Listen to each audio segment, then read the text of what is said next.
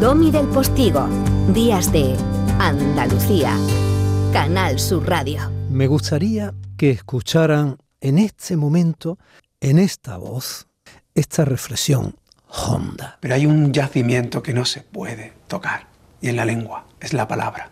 Por ejemplo, jarana. Vas al diccionario, dice que jarana tiene origen desconocido.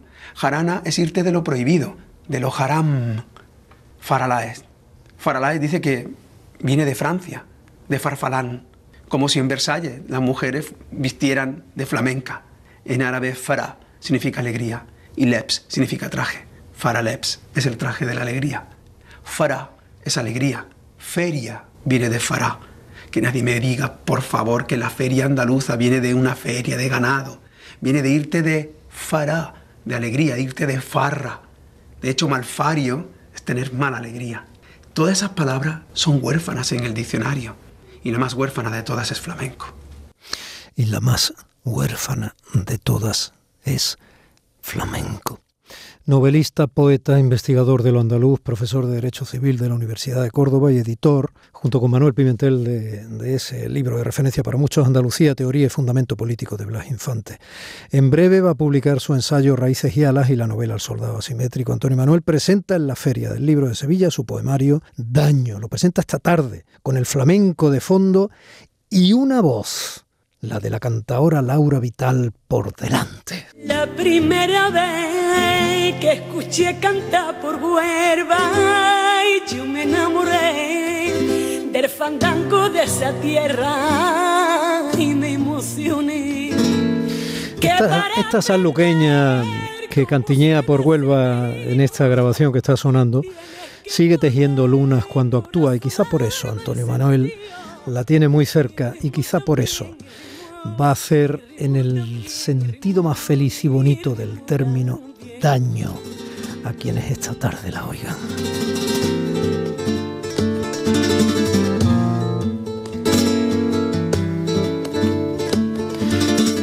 Y yo tengo que darle las gracias a Antonio Manuel porque anoche presentó en Belalcázar Arqueología de los Hondos y a Laura Vital porque actuó anoche en La Rambla, la cerámica población de la provincia de Córdoba. Antonio Manuel, Laura, buenos días, gracias por estar ahí ambos. Buenos días, Domi, encantado, un placer. Muy buenos días, Domi, un placer. Luqueña, Antonio y yo ya nos conocemos radiofónicamente, pero yo tenía muchas ganas de atinar un día y coincidir contigo, ¿eh? Yo también, maestro. Bueno, bueno. Un honor muy grande poder conversar y compartir este ratito contigo. Otra cantadora, Rocío Márquez, ya que estamos hablando por fandango, cantadora unubense, ha dicho de ese daño de Antonio Manuel, que es poesía honda escrita con la suficiente flexibilidad como para poder ser saboreada por cualquier alma cantadora, además de una actualización magistral de la literatura íntima a través de un sentimiento tan intemporal como el dolor un cancionero cargado de nuevas formas poéticas encriptadas en fórmulas flamencas y con acento andaluz. Daño es, como saben, verbo y sustantivo. Daño es poesía. Daño es flamenco. Soñé que estabas con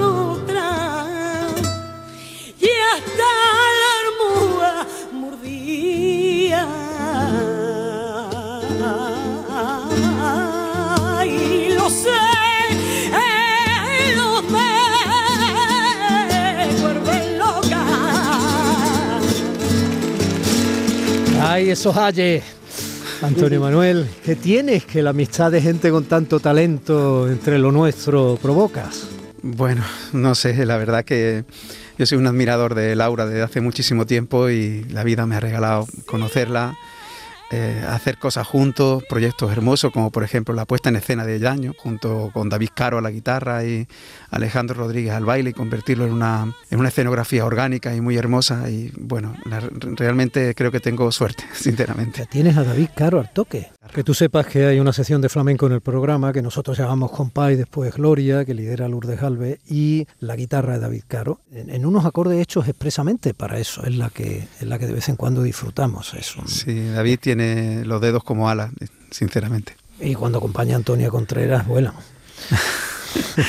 Así es. Contadme de daño, ¿por qué hacerle ese daño a quienes se acercan a la poesía y al flamenco desde lo andaluz, Antonio, Laura? Daño surgió porque entendí que era necesario acercar la poesía contemporánea al flamenco y que el flamenco se acercara a la poesía contemporánea. Laura probablemente puede constatar mucho mejor que yo que se ha evolucionado muchísimo en la música, en el baile, en otras facetas del flamenco. Sin embargo, en las letras, en muchos palos especialmente, parecen todavía fósiles y se canta el dolor que duele todavía mm. de, quien se muere en la mina, pero no se habla del cáncer, no se habla de los dramas contemporáneos, no se habla de, palabras que están en, nuestra lengua cotidiana. Y de ahí que bueno, me plantease escribir una obra completa en, torno al concepto de daño, que como sabes pertenece al ADN de los flamencos.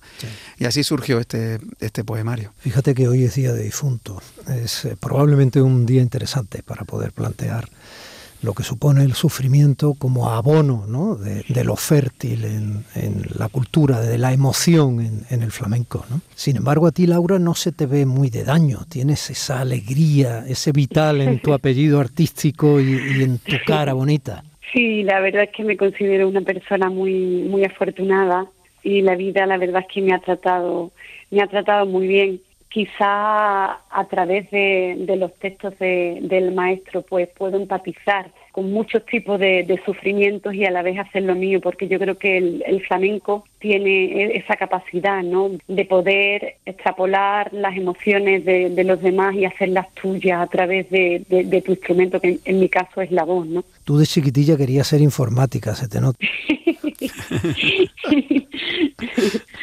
Tú eres capaz de hacer cualquier cosa con tu voz y trasladar mensajes, incluso así.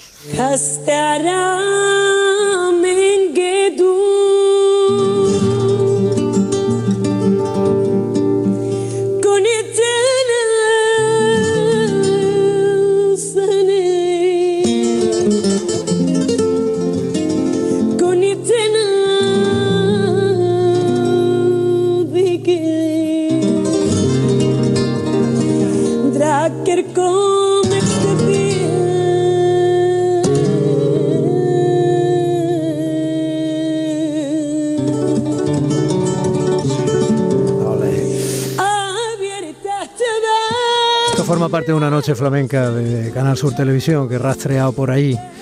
Pero es curioso, Antonio Manuel, porque no le hace falta traducción, ¿verdad? No, no, que va, que va. Cuando Laura canta es universal. Totalmente, totalmente. Antonio, tú tienes, eh, ¿cómo, ¿cómo trenzas? Porque, a ver, hemos tenido hasta el más grande de, los poetas haciendo letras flamencas, ¿no? Eh, y todo su poema, El Cantejondo, como en aquel libro que tanto y tanto se recuerda, ¿no? En contraposición, siendo de la misma firma de los versos más surrealistas o ambientales de poetas Nueva York o de otros tonos, ¿no? Como todo estaba dentro de Federico, todo, todo, todo.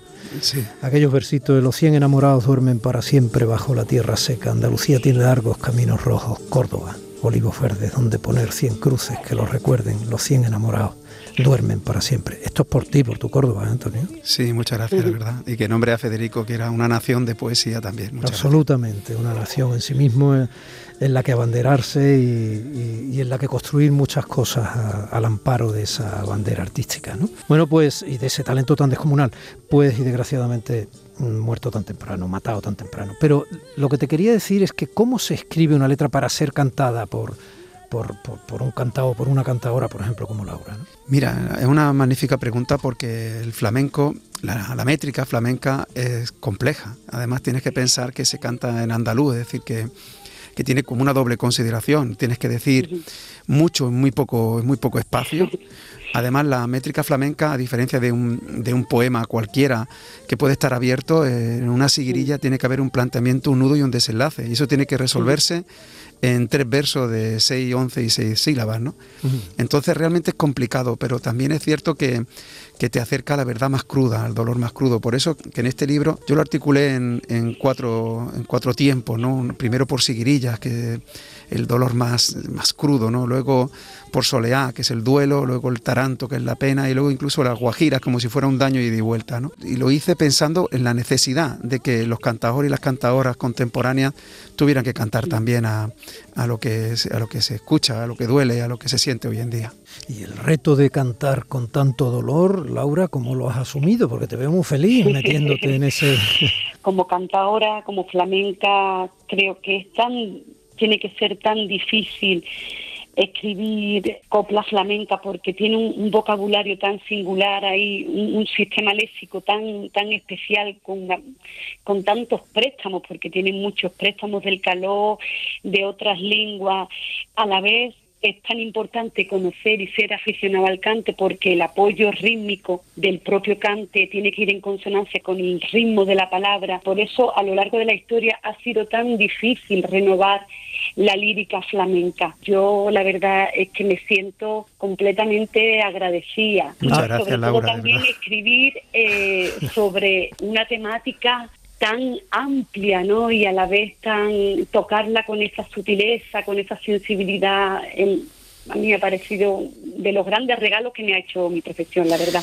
A ver, Sanluqueña, ¿dónde nos vamos a ver allí en San Lucas? ¿En el Bajo Guía? ¿En, el Cabildo, Barrio Alto? ¿Nos vamos a ver en Espíritu Santo? Me da igual, tú dime, ¿dónde nos vemos? Pues mira, yo te invito a Bajo de Guía, que es mi barrio. ¿Ese es tu barrio, de verdad? barrio de mis abuelos, mi gente son marineras y, y ahí, fíjate que, que, incluso tuve la suerte de pequeña, maestro, de poder conocer a... Era muy, muy, muy pequeña y, y conocí al maestro Rafael Alberti que iba allí a inspirarse. Mira cómo sabía dónde ir. vale. Claro que sabía, claro que sabía. Que sepas que allí en el Bajo de Guía podemos quedar muy bien y hay gente a la que quiero mucho, mucho, mucho. ¿eh? allí vive allí vive Gloria todavía, allí está Fernando, eh, en, la taberna Bigote, están sus hijos. Bueno, yo no sé si sabes que en Tejiendo Luna hay un tema dedicado expresamente a Casa Bigote. Yo adoro esa casa y me he criado. y allí fue prácticamente mi debut artístico. Bueno, pues entonces ya, es que bueno, ya me has matado. Pues entonces, Antonio, yo te iba a decir en qué rincón de Córdoba quedamos, pero no, no, no. No, no, quedamos en San Lucas. No, no, no, lo mejor es, bueno, si nos vemos esta tarde en la presentación del libro en la Feria de Sevilla, quedamos para vernos en Casa Bigote en el Bajo de sin duda. Con mucho gusto. Que sepáis que aunque me habéis hecho un bonito mucho daño, lo que yo quiero es que os vaya bonito. Ojalá que te vaya bonito. Anda, dice Laura de sí misma, anda. Profesor. Qué grande, Chabela. ¿qué, ibas a decir? Dime, dime. Nada, que si te parecía, te hacíamos un regalo. Yo te leía un poema y te lo cantaba Laura, pero era era, depende de ti. Bueno, pues entonces era lo último que te iba a pedir, pero no sabía si Laura a través del teléfono no quería ponerla en ese, tú sabes, porque tú estás en la emisora de Canal Sur en Córdoba, pero no quería yo poner el compromiso. Laura, tú te A ver, Laura, Yo me arranco porque estoy agustísima.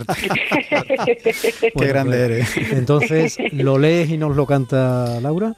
Venga. Venga. Se llama Soleá de la vida que no vivimos. Se nos fue por el desagüe la vida que no vivimos. Ninguno era culpable y los dos arrepentidos. Se nos fue por el desagüe la vida que no vivimos la vida que no vivimos, la vida que no vivimos, ninguno era culpable y los dos arrepentidos ninguno era el culpable y los dos arrepentidos. Dios quiera que ninguno de los tres se haya arrepentido de este rato. Qué maravilla. Gracias, gracias. Gracias. Gracias. Ojalá que te vaya bonito. Y ojalá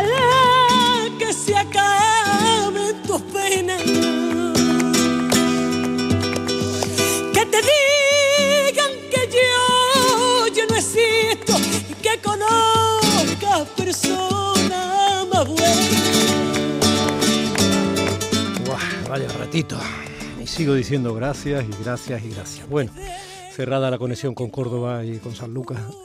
Esto lo cantó Laura en una Nochebuena flamenca de Canal Sur Televisión hace tres o cuatro años.